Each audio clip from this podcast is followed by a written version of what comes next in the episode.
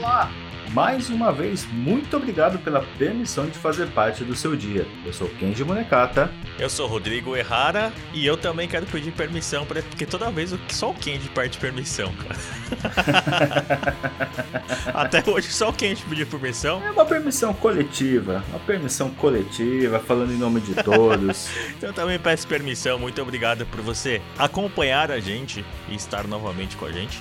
E depois de um ano de pandemia, o home office ainda se mantém na vida das pessoas, no dia a dia das pessoas. E existem leis que estão até pensando em criarem leis específicas para o home office permanente. E hoje nós falaremos um pouquinho sobre esse assunto, home office.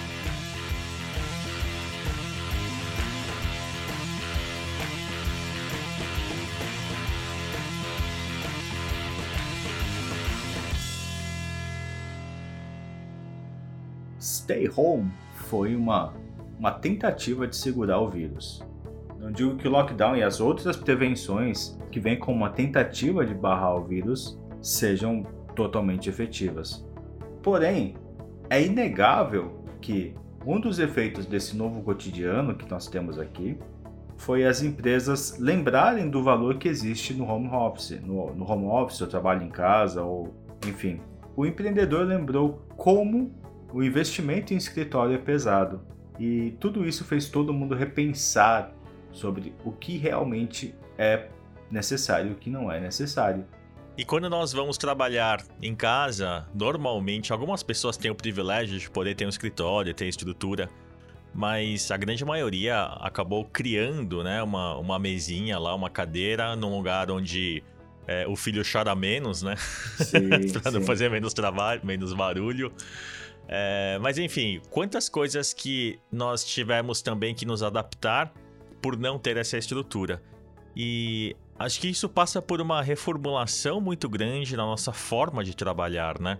São novas regras, são novos costumes. É, é praticamente como se a gente estivesse trabalhando numa empresa nova.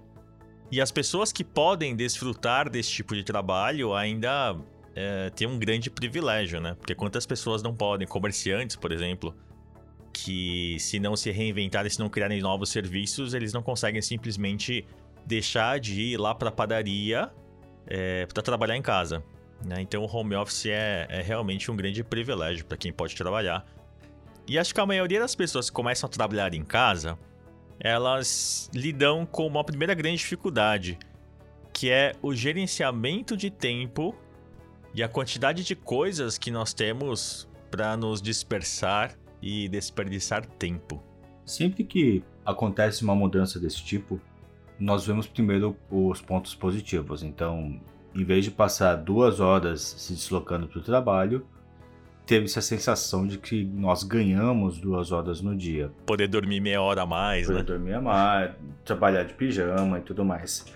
Porém, é, acontece um, um fenômeno parecido que aconteceu com o celular.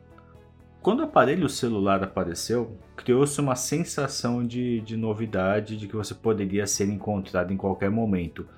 Teoricamente, isso te daria liberdade para trabalhar fora de casa. Por outro lado, com, esse, com essa possibilidade de trabalhar fora de casa e ser encontrado, criou-se o fenômeno do ser encontrado mesmo quando não está trabalhando. E não se criou um limite entre hora de trabalho e hora de lazer. Esse mesmo fenômeno está acontecendo no nível muito maior para quem pode trabalhar de casa.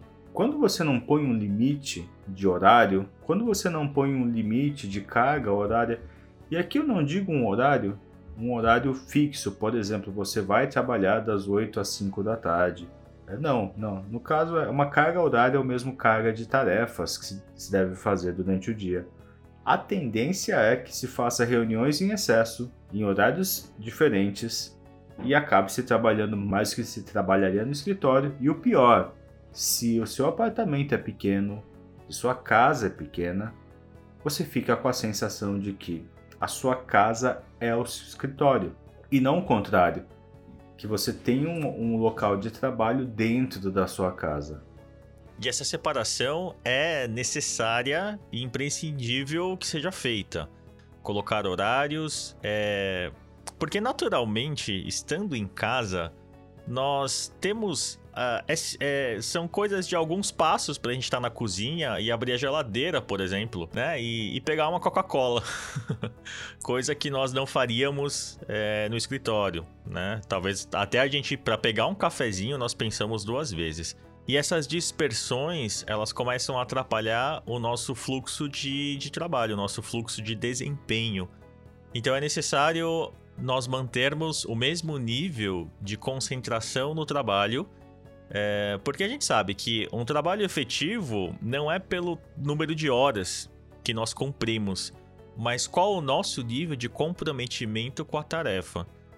No local de trabalho, nós temos um ambiente específico para isso. Não tem cachorro latindo na rua, não tem criança chorando do lado. É, enfim, nós estamos um ambiente propício para isso. Já em casa, nós lidamos com várias outras variáveis e várias outras coisas que influem na nossa concentração, que tiram a nossa concentração. Então é preciso criar, além da carga horária, é necessário esquecer que a cozinha está ali, que a geladeira está ali, que a televisão está ali e realmente criar um novo ambiente de trabalho na nossa casa, porque senão acontece aquilo que você falou, né, Kenji? O trabalho faz parte da minha casa, né? E não é a parte da minha casa que ali faz parte do meu trabalho, né? A organização, quando você tem uma organização mental em relação a isso, pensando em espaços pequenos, né? A gente sabe que nem todo mundo mora em, em locais amplos, né? E no Brasil mais ainda, né? Ninguém consegue dar aquela voltinha para arejar a cabeça, né? Durante uma carga horária de trabalho muito grande. Então, mais do que o mais importante é conseguir conciliar a tarefa e o lazer, porque até o lazer vai ser no mesmo local e o lazer é necessário, mesmo que seja no meio do horário de trabalho. Teoricamente, do horário de trabalho, você conseguir assistir um episódio da sua série favorita e depois voltar, e você assim flexibiliza a, a sua, o seu horário de trabalho, você consegue render até mais em menos horas, que você começa a focar na tarefa. Quando você tem tarefas para executar, tarefas para serem feitas, você dá uma esquecida no seu horário de trabalho, na sua carga de trabalho, e você vai organizando isso durante o seu dia, né? É, então aproveitar a melhor hora do dia para você fazer um, um yoga, fazer yoga pelo YouTube, fazer algo nessa linha. Isso é muito saudável. Meditação guiada também é algo muito interessante para quem trabalha em casa principalmente em espaços pequenos, tentar não ficar louco com essa situação. Então, você conseguir separar seu dia em tarefas, creio que seja o meio mais fácil de você conseguir não ficar louco. Estando em casa, nós precisamos lembrar que nossa, as nossas funções são diferentes, né? Qual é a minha função na minha casa e qual é a minha função no trabalho? O Rodrigo que vai trabalhar é o mesmo Rodrigo que faz as coisas em casa. É o mesmo Rodrigo amigo, é o mesmo Rodrigo filho, é, é o mesmo Rodrigo irmão, empreendedor, enfim. A mesma pessoa que vai trabalhar, a mesma pessoa que fica em casa. E além desse, dessa inteligência emocional para fazer essas divisões né, de ambiente na nossa cabeça, é preciso que a gente divida essas funções. Ter claro qual é o momento em que você está trabalhando e qual é o momento que você é, está fazendo uma pausa. Quando nós misturamos essas duas funções, acontece uma grande confusão na nossa cabeça. Eu vou dar um exemplo. Você tem sua função no trabalho e de repente em casa você precisa cozinhar. Se você coloca a panela no fogo e senta para trabalhar enquanto você espera lá o feijão cozinhar lá por 20 minutos, provavelmente você, a chance de você deixar o feijão queimar é muito grande e de você não produzir nesses 20 minutos é muito grande. Então, se uh, eu vou cozinhar no feijão e esse vai ser o meu momento de, de pausa, então é importante que você tire esses 20 minutos inteiros de pausa e depois você volte a se concentrar totalmente nesse trabalho. Porque quando a gente mistura as duas funções, é, é perigoso eu começar a mandar em casa, por exemplo, Uh, de repente você tem uma função de gerente no seu trabalho e você troca as funções, né? Você passa a ser gerente da sua casa e submisso no seu trabalho, né? Então, separar essas duas funções acho que é algo também muito importante. Um fator muito legal, por outro lado, é que nós começamos a entender de verdade quais são os nossos horários produtivos. Então, quando a gente não está preso ao relógio da empresa, quando a gente entende qual é o nosso horário mais produtivo, a empresa também ganha, pois ela não se limita a fazer, a forçar os seus funcionários a trabalharem nos horários pré-determinados. Isso faz com que, em menos horas de trabalho, aumente-se a produtividade. E a produtividade não é, não é só também a, em relação à quantidade de trabalho, mas em, em relação também à qualidade do trabalho. Quando a gente tem um time no melhor, no seu melhor momento, as melhores ideias surgem, independente do horário. Sabe uma coisa que eu comecei a fazer quando eu comecei a trabalhar? Isso foi, foi bem antes da pandemia, que eu comecei a trabalhar em casa. Montei um, um escritório na minha casa, né? Um, um quartinho lá. E no começo eu sentia muito sono. Engraçado, acho que o corpo sabe que você está em casa. então qualquer, qualquer sinal de preguiça, nossa, eu sentia muito sono. E não era pelo fato de dormir, nada disso, eu sentia sono. E que eu comecei a fazer? Todos os momentos que eu sentia sono, imediatamente eu ia para minha cama. Eu deitava e colocava o relógio para despertar em 10 minutos. E dessa mesma forma que eu tava com sono na cadeira, eu deitava na cama, às vezes até mesmo na cadeira, e dormia durante 10 minutos. Quando a gente dorme 10 minutos, normalmente a gente acorda como se a gente não tivesse dormido, né? Não, não bate aquela preguiça, a gente não entra em sono profundo, etc. Então eu acordava é, já sem sono, e eu tinha perdido apenas 10 minutos. Que com certeza, se eu ficasse brigando com esse sono, eu teria perdido muito mais que 10 minutos. A compreensão do cérebro em estar em um ambiente novo é algo que requer um tempo também, né? Isso acontece também quando a gente muda de trabalho, a gente muda de escritório, essa adapta adaptação é normal. Ela é, pesa um pouco mais quando a gente muda isso para casa, porque a casa em nossa mente é o local de descanso, de lazer enfim, é o local onde você menos quer falar sobre trabalho. O choque é mais pesado, né? Um choque mais, mais violento. Até muita gente não consegue se adaptar ao trabalho, trabalho em casa. Ele acaba querendo voltar o quanto antes para o escritório.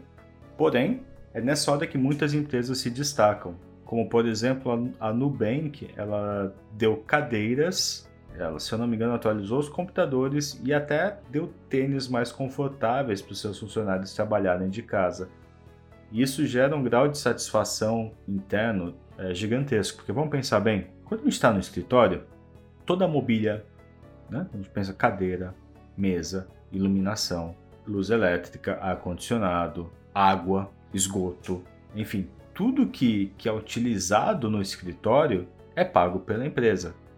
Quando a gente passa a trabalhar de casa, tudo isso passa a ser nosso custo.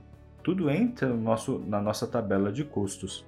E como que a gente negocia isso com o nosso, com o nosso chefe, com a empresa que a gente trabalha? Isso gerou um aumento no seu salário? Isso gerou uma ajuda de custo maior para você? Isso gerou, é, enfim, um abatimento ou, ou, sei lá, uma forma de, de incentivo para que você fique em casa?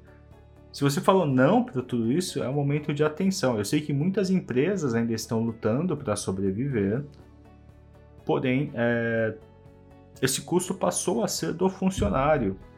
E não é maldade, não é aquela coisa do, do daquele jornalzinho do, do sindicato, sabe? Dos, dos metalúrgicos que vem do patrão, assim, essas coisas do patrão e demônio. Não, não, não é isso. Mas talvez não ainda não se percebeu isso, que o custo passou a ser do funcionário. E como que se equaliza isso? Como que se pode conversar sobre isso? Como que se pode resolver esse impasse? Ou ninguém tinha pensado nisso e agora fudeu, né? Agora todo mundo vai pensar nisso e vai começar um motim geral. Existem empresas que faliram no dia seguinte ao início da pandemia conversando com, com um amigo meu que trabalha com café.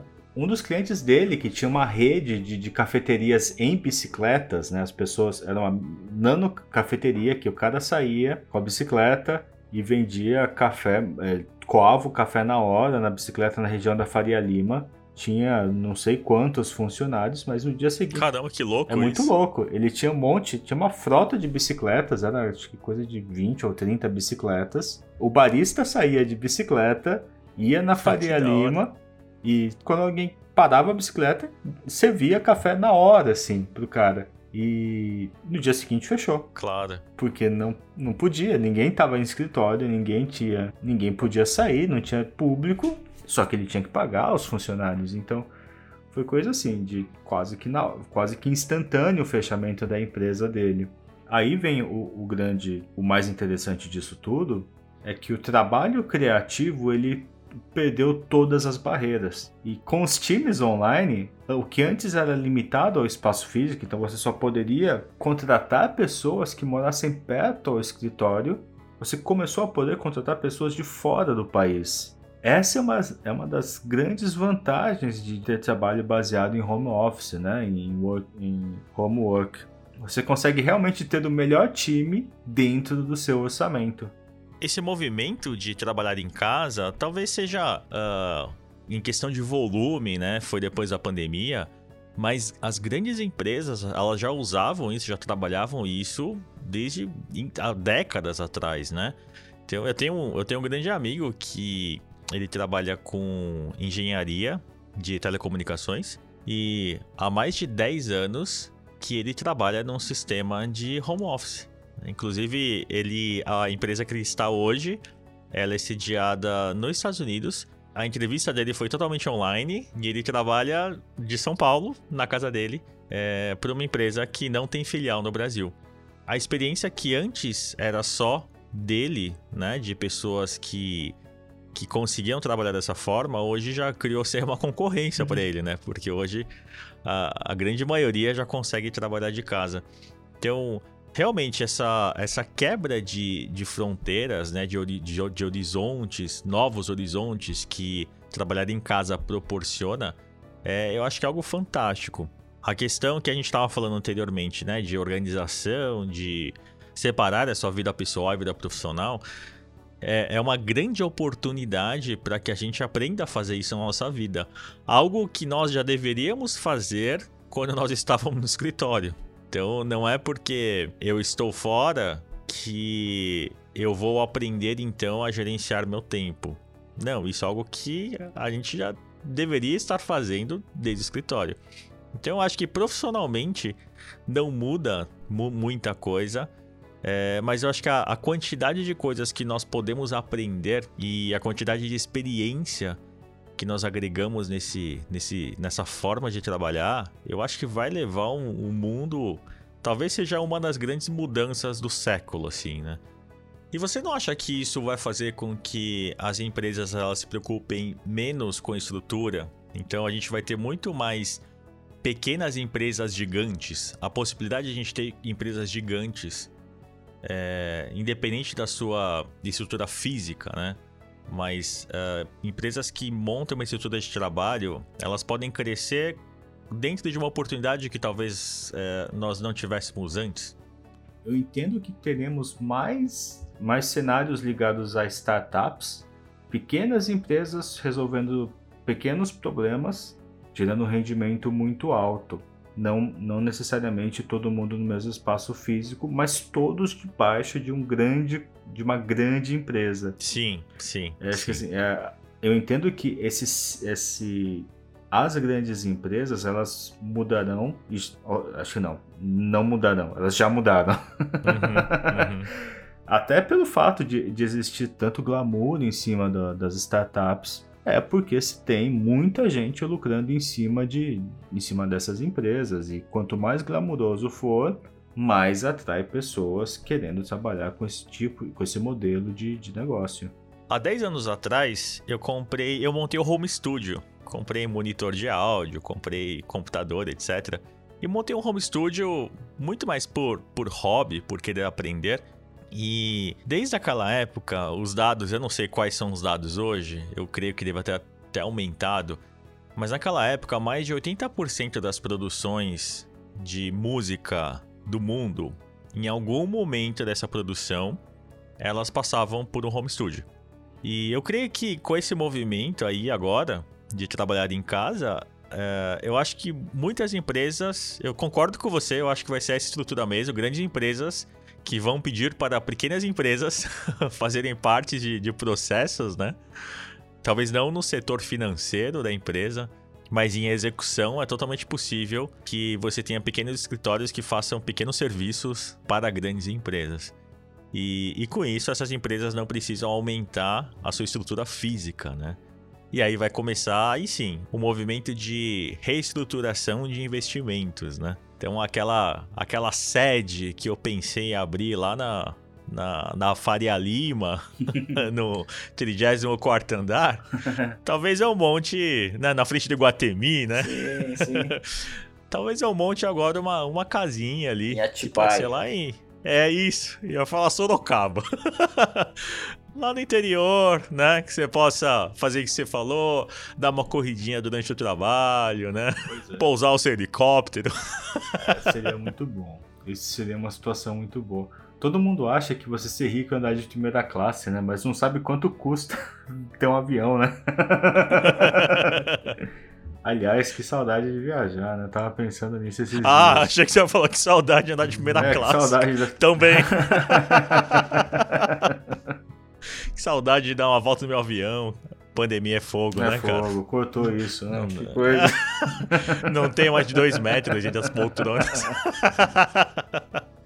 Acho que a partir de agora a classe mais confortável vai ser a classe anti-corona. Sim, sim. Anti-corona vai ser a, a, maior classe, né? Mais espaçosa. Mais espaçosa, vai ter mesmo. Vai ter seu próprio purificador de ar. Vai ser é. uma coisa muito legal isso.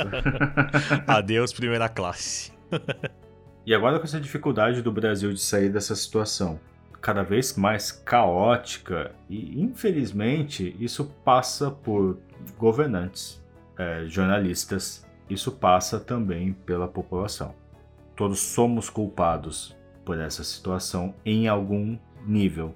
É, essa situação vai fazer com que o que estava ruim vai piorar, o que estava bom talvez piore, mas existe uma situação que muita gente vai começar a ganhar mais dinheiro com isso. Pode parecer meio loucura isso, mas quem trabalha com cursos conseguiu mais alunos. Quem trabalha na área da saúde mental conseguiu mais atendimentos. Quem trabalha com ações não precisou mais ir ao pregão.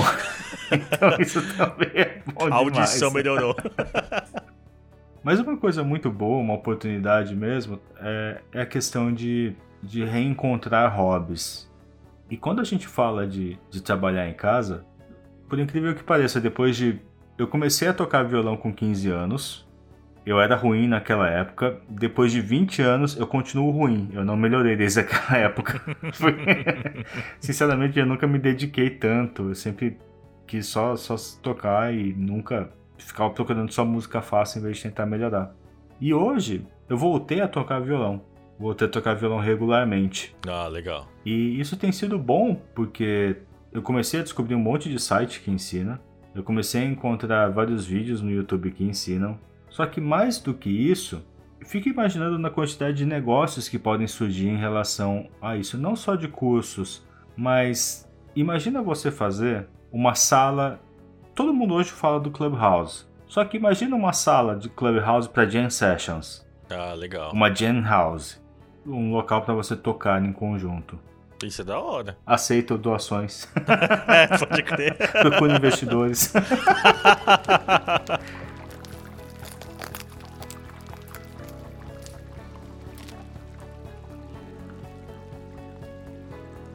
É uma coisa que eu creio que se não, se já não está acontecendo, mas que vai acontecer, vai crescer muito, são os trabalhos de coworking, né? Então você tem funcionários Sim. que têm lá suas, uh, seus serviços, né? E você é contratado por, por hora de trabalho, né? Por dia de trabalho. Por job. Né? É, por job. Imagina, uh, antes para você ter um coworking, você tem que investir em estrutura. E um coworking normalmente é montado por pessoas que né? Sei lá, um grupo de advogados, por exemplo, né? Que não tem o seu escritório, então, enfim, vão trabalhar como num, num coworking, vão montar um coworking, e lá você vai ter um cara de TI que trabalha nesse coworking também, e você fecha uma parceria, né? Sim. Então, hoje não precisa nem investir nesse, nessa salinha, né? Nessa estrutura de trabalho, uma vez que você está em casa e, e consegue criar uma estrutura mínima. Sim você já não é tão desvalorizado assim, não Sim. precisa ter né, um status, estar em algum lugar, porque estar em casa é normal. Né? Então, tem uma chance competitiva para quem não tem estrutura ou para quem está começando muito grande, né? Nesse, uma oportunidade muito grande nesse momento, né? Isso faz com que, além desse coworking, aconteça um outro processo que é a aceleração da digitalização das empresas. Sim, sim.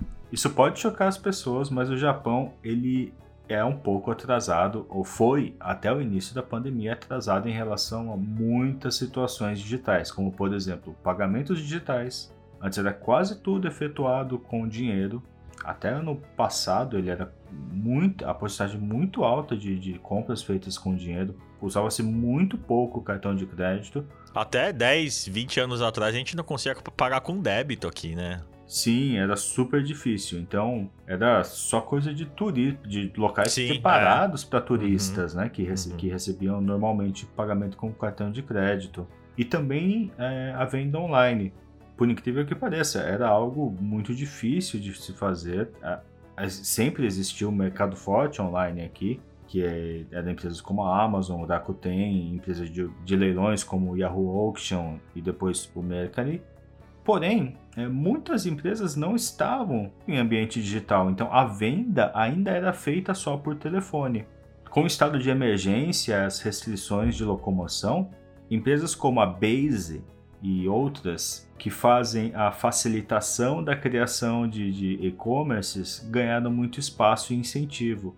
O governo japonês ele deu um incentivo de até 30 mil dólares para você criar o seu próprio e-commerce. A Base é uma, uma dessas empresas que, que facilita a criação de e-commerce e ela nasceu porque a mãe do fundador, o fundador da Base sempre trabalhou com, com TI, com programação e a mãe dele, os pais dele sempre foram ligados à agricultura. Uma vez a mãe dele falou: Nossa, vender online é muito legal, mas eu não consigo fazer. Ah, por quê? Ah, é, é complicado. Eu não sei. Eu não consigo gerenciar. Como faz, né? Como faz? Uhum. E nisso surgiu a Base. Hum, legal. Hoje a Base é uma empresa que, que realmente trabalha com essa facilitação de, de criação de e-commerce. Já deve ter um monte de subprodutos agora, mas que realmente teve esse estouro há dois anos atrás. Que, aliás, no último ano, quando teve uma corrida para digitalizar as empresas. Imagina o que seria da pandemia se a gente não tivesse internet, cara. Já pensou nisso? Ah, seria a volta da, da, da, da gripe espanhola. é, pode crer. é verdade. Caramba, se as pessoas na época da, da gripe espanhola elas tivessem internet, o que, como que estaria o mundo hoje, né? Talvez com menos fake news. e não teria negacionismo também em relação a isso. Porém. Mas eu imagino que isso é muito real, cara. Porque. Sim. Imagina o que seria você usar a internet lá naquela época, né? Que sim. principalmente nós que somos descendentes, né? Nossos avós eram tava lá na, na, vida rural, né? Na agricultura, enfim. Sim, sim. Cara, imagina qual que seria o, o PIB do Brasil hoje. Aliás, o Brasil teve um grande crescimento durante a Segunda Guerra Mundial. Foi beneficiado com, com a situação de guerra, com a aliança com os Estados Unidos e, e tudo mais o Brasil sempre perde o bonde da, da história. O Brasil teve inúmeras oportunidades de crescimento assim gigantesco, gigantesco mesmo. Só que ele sempre se perdeu e normalmente o brasileiro perde para si mesmo. Se você pensar em JK, na, na construção de, de Brasília, é, e, e, também na questão da Petrobras, o brasileiro não conseguiu conciliar o surgimento da Petrobras, o movimento do petróleo é nosso, com a expansão da ferrovia. Ele teve que matar a ferrovia, ele teve que tirar ferrovias para construir estradas em cima, em vez de construir ao lado. Então sempre se perde oportunidades de crescimento ou tem um grande crescimento por pouquíssimos anos e depois tem uma queda.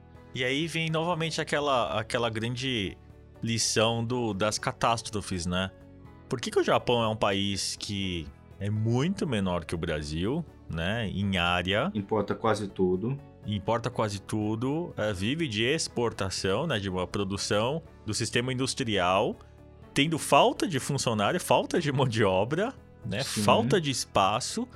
E olha o tamanho da, da linha ferroviária do Japão.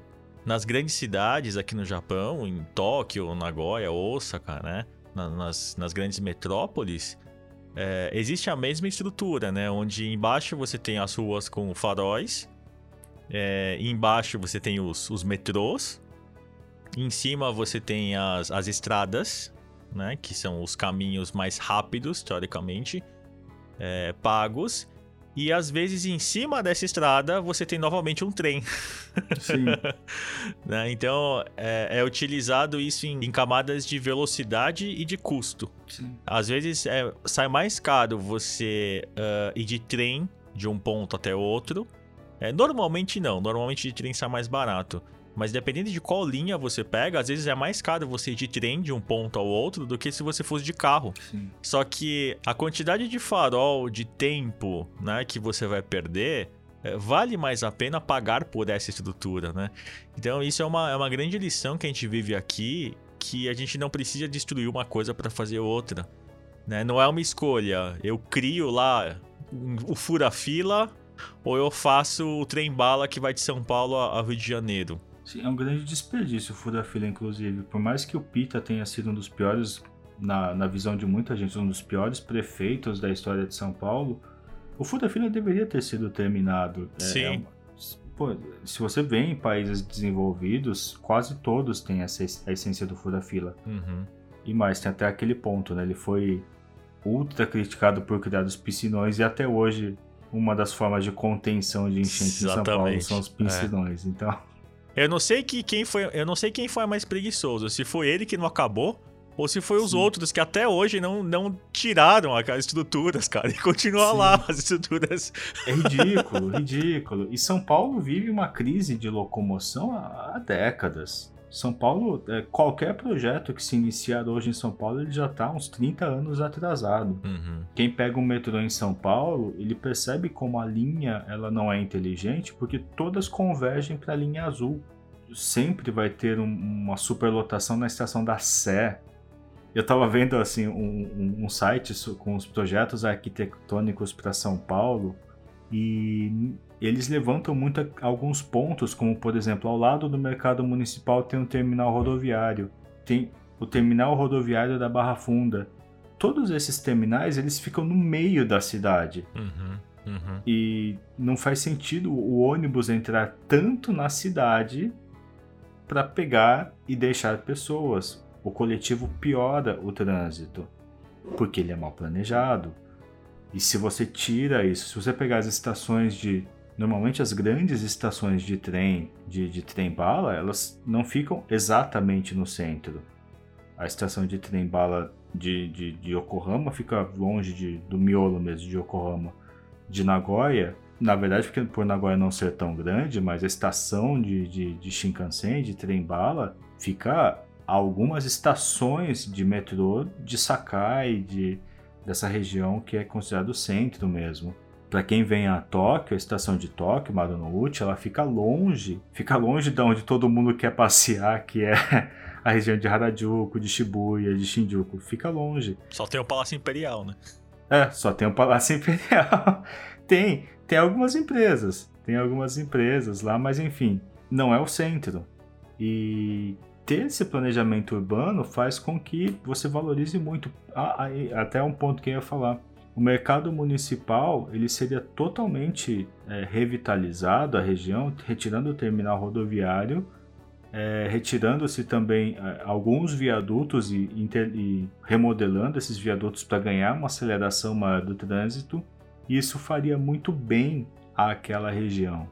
Faria muito bem porque teria menos carros, teria menos trânsito, enfim, tudo ficaria melhor. Mas esse projeto já, se começasse hoje, já estaria atrasado. Isso não tem nada a ver com home office. Mas, isso não tem nada a ver com o nosso mas acho que isso é legal. Mas acho que é interessante porque, olha só, como a partir desse assunto, né, de home office, isso traz uma série de outras ideias. Né? E até a, isso é, que a gente está conversando agora é exatamente um, um, exemplo de um processo criativo, né? Sim, sim. né? Vão gerando ideias. E a gente não está se importando se se tem solução, se não tem, se é possível ou não, né? Se você quer saber mais sobre o processo criativo, assiste, é, escuta o nosso podcast de criatividade.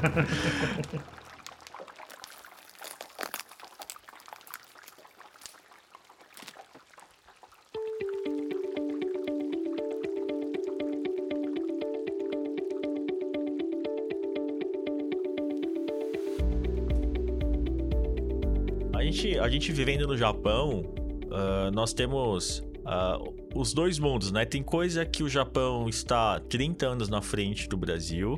Então, por exemplo, como execução de, de estrutura, lei de trânsito, né? Ou execução das leis de trânsito, enfim. É, a questão da, da, da polícia investigativa aqui, né? É impressionante. Então, existem pontos aí que o Japão está há 30 anos do Brasil. Porém, existem muitos pontos que o Japão está 30 anos atrás do Brasil.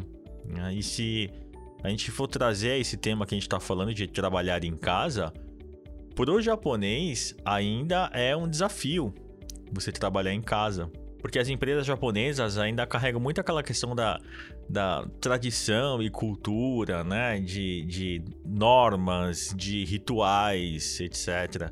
E conviver com esse novo modo de, de trabalhar aqui no Japão ainda é um grande desafio. Tem muitas pessoas que vão para karaokês. Para quem não sabe, existem muitos karaokês aqui no Japão, né? Para quem não conhece o Japão. É, e tem muitos karaokês que são separados em salinhas, né? Pequenas salas que tem um aparelho lá. Você vai lá com seus amigos e, e canta. Então imagina que na pandemia, como é que você vai aglomerar pessoas numa salinha, né? Então o que, que os karaokês começaram a fazer? Eles começaram a uh, cobrar mais barato, é, colocaram um Wi-Fi lá e você podia alugar para trabalhar no, no karaokê. Né? Então muitas pessoas aderiram a isso. Como aqui a gente não tem espaço físico, uh, não tem como você ter um quarto a mais. Porque às vezes a sua casa é só um quarto, né? Sim, sim. Então, para quem mora numa casa, de repente ainda consiga fazer um quarto, mas uh, muitas pessoas não têm essa estrutura. Então. Cara, eu já morei num apartamento desse. De um quarto. Ah, eu também. Solteiro é a melhor coisa que tem. Quando você trabalha fora. É. Porque é impossível, você fica maluco. Você não, você não consegue ficar dois dias seguidos dentro do seu quarto. É, viver esses dois mundos traz um, um, uma, uma experiência gigante nesse tempo de mundos, né? O que é ser moderno?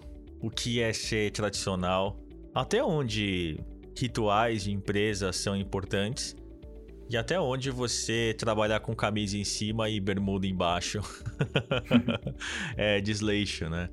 Então acho que essas. É, depois de um ano de pandemia, eu vi uma, uma amiga que é psicóloga e tinha um gato na, na clínica que ela, que ela atendia. E ela postou uma foto tempos atrás, é, dizendo assim: Ah, eu me, com uma foto do gato, né? E falou assim: Ah, eu me despedi de você e achei que era só por algum tempo e depois de um ano nós já não é, estamos é, estamos sem se encontrar durante um ano e uhum. eu não sei por mais quanto tempo nós vamos nos reencontrar, né? Não saber quanto tempo mais nós vamos esperar ou conviver com isso, é, eu acho que é uma oportunidade, é um, é um momento de, de a gente colocar nossa cabeça para funcionar e, e falar de coisas, é, deixar igual a gente tá fazendo aqui, né? Chegando a falar de trânsito e de coisas que a princípio não tem nada a ver, mas esse pode ser um grande propulsor aí para novas ideias durante esse momento, né? Então, aproveitar aquele tempo que o Kent falou que você tem para assistir a Netflix e de repente, num episódio de seriado, você pode ter uma ideia diferença, diferente e não esperar segunda-feira para aplicar. De repente você pode voltar para sua mesa e começar a desenvolver uma ideia, né? Uhum. E qual a dica que você deixa, Kendi, para quem trabalha em casa? Você que trabalha em casa, né? É, você que já ainda mais alguém que trabalha com processos criativos e tudo mais, qual, qual é a dica que você deixa para quem trabalha em casa? Seja gentil com o seu amiguinho na rede social, porque ele também tá doente. Primeira dica. ele também tá passando por um momento difícil. Não xingue no Twitter. Não xingue no Twitter. Mas a, a grande dica é. A gente passa. Eu falei de rede social, mas a gente passa muito tempo em rede social. E como a gente trabalha em casa, quando a gente trabalha em casa, a gente tende a passar mais tempo em rede social por estar mais à mão, por não ter ninguém olhando. Por outro lado, se a gente troca o celular por um Kindle e a gente começa a se programar a ler um capítulo de livro por dia ou duas horas por dia de um livro que, que não seja relacionado a trabalho, o tempo de tela não vai mudar. Uhum. O que vai mudar é seu tempo fora da rede social, que vai aumentar. E com certeza novas ideias vão surgir. É algo meio maluco que eu tô falando, porque é, basicamente meu trabalho é em cima de redes sociais, porém, essa é a grande dica que eu te dou. É, troque o seu celular algumas horas do seu dia pela, por um bom livro ou por um Kindle. O livro ele passou por um editor, ele passou por uma revisão do autor. Então, o tempo de desenvolvimento de um livro é muito grande. Tirando livros que foram feitos para realmente ganhar dinheiro ou livros de falsa sensação de ajuda, é, normalmente esse livro tem uma profundidade que vídeos e séries e outras situações não te darão. Então, leia mais. Realmente, é. Quando eu vou. Ah, pessoas que já leram um livro inteiro e depois assistiram um filme, né? Acho que 80 ou até mais, 90% sempre gosta mais do livro do que do filme, né? Sim. Porque no livro leitura realmente traz detalhes e trabalha muito o nosso, o nosso processo de, de criação, né? Nosso processo criativo, porque você precisa imaginar coisas, né? Você Sim. cria uma história, né? Por mais que ele diga lá que a porta tinha maçaneta de tal formato e tudo mais, você imagina essa porta, né? Sim. E quando você vê algo, é como se é, ele estivesse falando pra você, olha, não imagina, tudo que você quiser criar é besteira. é, é, assim, né? É dessa forma. Enxergue assim, veja assim, né? E esse acho que é um mundo que a gente vive quando a gente vai falar sobre é, influenciadores, né? O próprio nome já diz, né? São pessoas que influenciam você a pensar de uma forma, a gostar de algo, uh, a querer fazer de certa forma, ou colocando que aquilo é certo, né? Sim. Ou que a, aquilo, se você não fizer daquela forma, talvez você é, seja excluído da, dos seus amiguinhos, Sim. né? Então, uh, ter essa consciência sobre o que, no que eu sou influenciado e quais são as coisas que eu posso criar. Né? Eu vejo muitas pessoas em comunicação que falam sobre persuasão. Você precisa aprender a persuadir a pessoa, sabe? E eu acho que isso é muito pesado, que você fazer, querer criar ferramentas para fazer com que as outras pessoas escutem é, isso faz com que você desenvolva muito menos a sua capacidade natural de atrair a atenção das pessoas. Né? Então, é, é, assim, cria. Assim, você não sabe lutar, então tá bom, cria sua arma. Aí você vira poderoso, sabe? Você não precisa fazer nenhum abdominal. Mas aprende a usar essa arma aqui que você vai ser poderoso, você vai ser forte. Então, realmente, a leitura é, é uma dica fantástica. Eu falei tudo isso só pra falar que, caramba, eu acho que é da hora mesmo.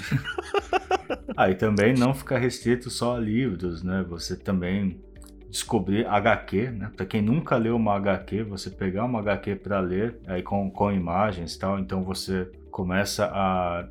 Acho que muita gente já assistiu os filmes da Marvel, os filmes, algum filme do Batman, mas talvez nunca tenha lido uma HQ. E tem HQs de tanto ocidentais, né, quanto como tem até HQs mais adultas, né, no sentido do Watchmen, super pesado, né, da HQ. Se você pega Sin City também é super, é uma graphic novel super pesada também, mas é muito legal de ler. Assim como tem o mangá. Conhecer história em quadrinho, tirar esse preconceito de, de história em quadrinho que é só turma da Mônica, também faz você se alimentar de outras maneiras. Então você não precisa sair totalmente da, da imagem, né? Você perder totalmente a imagem, mas você ver outras, conhecer outras formas de expressão visual também vão te ajudar bastante a, manter a mente sã. Uma outra dica que eu acho que é muito importante e que o, o home office ele, ele traz essa possibilidade é a gente trabalhar em pequenos intervalos. Né? Isso aumenta muito a produtividade. Então, você trabalhar em torno de 90 minutos, né, de uma a duas horas, mas até duas horas você tirar um intervalo de 10 minutos. É, a princípio parece que eu vou perder 10 minutos, mas esses 10 minutos podem ser aproveitados exatamente para uh, ah, ativar o nosso ócio criativo, tirar uh, a gente de um, do meio do furacão então, essa possibilidade é algo que a gente não normalmente não tem como fazer na empresa, né? E aí passa pelo, pelo julgamento dos outros também, né? Se você levantar a cada uma hora para ir tomar um cafezinho durante 10 minutos, né?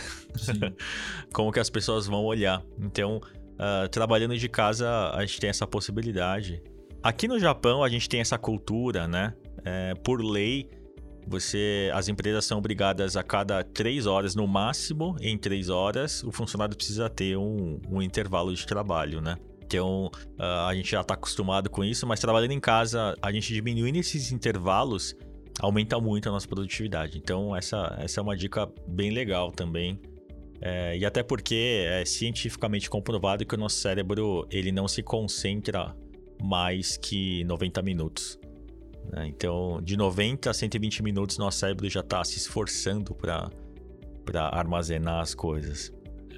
Eu, não ficaria puto com o cara do meu lado levantando a cada uma hora para pedir para tomar um café. Eu ficaria puto ele levantar a cada uma hora e não me oferecer um café.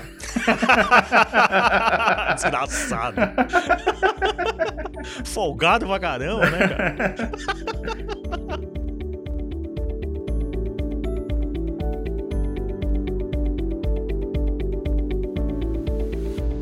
pra gente terminar com. Seja gentil, tá todo mundo fudido. Ah, é verdade. Mas isso é importante mesmo. E eu, eu acho que a, a, o nível de paciência das pessoas mudou bastante, sabe? Sim, algumas ficaram muito menos pacientes e outras pessoas estão muito mais equilibradas. Uhum. Isso, isso é interessante. Talvez só, só potencializou o que cada um tinha, na verdade, né? E só precisava sair do ambiente de, de trabalho para realmente desenvolver isso.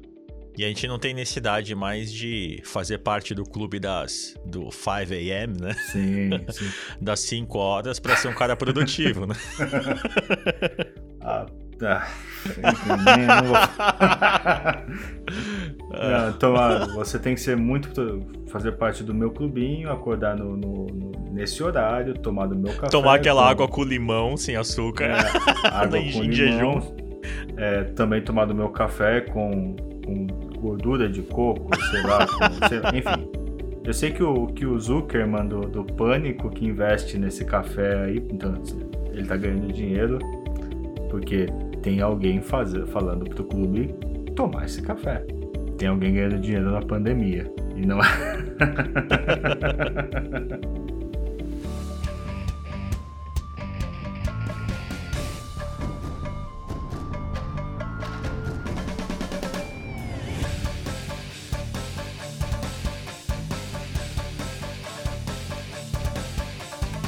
Isso, nesse um ano de pandemia, nós descobrimos que ainda não vemos o fim e que o meio está bem conturbado. E no início as pessoas acho que esperavam é, o fim de tudo isso, né? Ou, ou achavam que essa linha ia ter um ponto final. E descobriram que talvez é, esse, esse trilho pode ser o Yamano Tessen aqui no Japão, né? É um trilho que ele não para, não acaba. É, é, é redondo, né? É oval e ele fica rodando o tempo inteiro. Então, aqui a gente brinca que é trem de bêbado, né? Porque você nunca vai, vai chegar. O, o maquinista nunca vai te acordar no ponto, ponto, final. final. é, aliás, tem uma história até engraçada que teve um amigo que ele realmente dormiu. A gente tinha saído pra, pra beber um dia. E ficou até de madrugada. Ele pegou o primeiro trem de manhã e, e dormia no trem. E ele falou que é, num percurso que ele demoraria 40 minutos, ele demorou 4 horas e meia. Porque ele acordava, via que tinha passado a estação, e ao invés de ele voltar, pegar a linha que volta, ele tava com preguiça e ele dormia. Então ele ficava passando toda hora. Mas enfim. Muito mais barato que um hotel cápsula. Ah, com certeza. Então, talvez a pandemia seja esse trem aí que não tenha fim. E a gente vai aprendendo como, como lidar com tudo isso. É, agora, acho que a gente tem a consciência de que talvez não tenha linha final. Então, até eu gostaria de deixar uma reflexão para a gente pensar o que, que eu pensei há um ano atrás, quando, quando começou a pandemia, o que eu pensava um ano atrás e o que eu penso hoje. Será que eu penso da mesma forma? Será que eu faço as mesmas coisas? Ou será que uh, o que eu fazia um ano atrás é, mudou em relação ao que eu faço hoje? Tirando, claro, a questão de, de lockdown, de você ficar em casa, né? Mas as suas atitudes como profissional, uh, a sua busca por, por novos recursos, quantas coisas você jogou fora, quantas coisas que você não faz mais hoje que você fazia um ano atrás, e quantas coisas que você faz hoje que você nem pensava em fazer. Então acho que uma das grandes chaves não é a gente continuar fazendo as mesmas coisas que nós fizemos durante esse um ano, mas o que nós faremos diferente até o ano que vem. E eu espero que no ano que vem a gente possa gravar um, um novo podcast, é, né? Falando de um ano atrás, Sim. no meio da pandemia. É, espero que a gente possa realmente estar lá Uh, talvez se não no fim dela, mas uh, num processo mais equilibrado, mais estabilizado da pandemia. Mas eu também acredito que até lá, talvez tudo que a gente falou hoje será besteira daqui a um ano, né? Eu espero. não, nem tudo, né? Porque trabalhar em casa, ter a opção de trabalhar em casa, trabalhar remotamente, acho que isso não vai mudar. Isso, na verdade, vai, vai perdurar até pela possibilidade de trabalhar com talentos de qualquer lugar do mundo. Isso, é legal. É, é, esse é o grande. Talvez se for para ter uma grande herança, essa pandemia, talvez essa seja a grande herança. E é isso. Com esse pensamento positivo de que sempre há algo de bom em qualquer situação. E que você não precisa ter 500 curtidas na sua foto. Sim, aliás, é até melhor que você não tenha 500 curtidas na sua foto, porque, enfim, sempre há o lado negativo de tudo isso, e normalmente o lado negativo é maior. Sim. Espero que vocês continuem nos acompanhando. Siga-nos com o arroba Tempora Podcast, Tempora com N, e fique por dentro das novidades. Ou mande e-mail pra gente e-mail arroba wakanvideo.com. E realmente eu espero que daqui a um ano a gente possa gravar em abril do ano que vem, falando sobre todas as outras coisas diferentes que a gente fará durante o próximo eu ano. Eu só espero que não seja em quem você vai votar, Lula ou Bolsonaro. ou tipo assim, putz, a gente tava magro no passado. Né? É, é, a sensação que eu tenho toda vez que eu volto. Eu volto para fotos antigas. Eu tenho. É aquela meta. Minha meta é perder 5 quilos. No ano que vem é. Minha meta é perder 8 quilos. No outro ano, minha meta é perder 12 quilos. Então fica aí mais uma dica: tire fotos. Tire fotos. Enquanto é tempo. Compre uma balança. Mas é isso. É, espero que vocês gostem, continuem nos ouvindo e até a próxima. Um grande abraço e até a próxima conversa. Falou. Tchau. Tchau.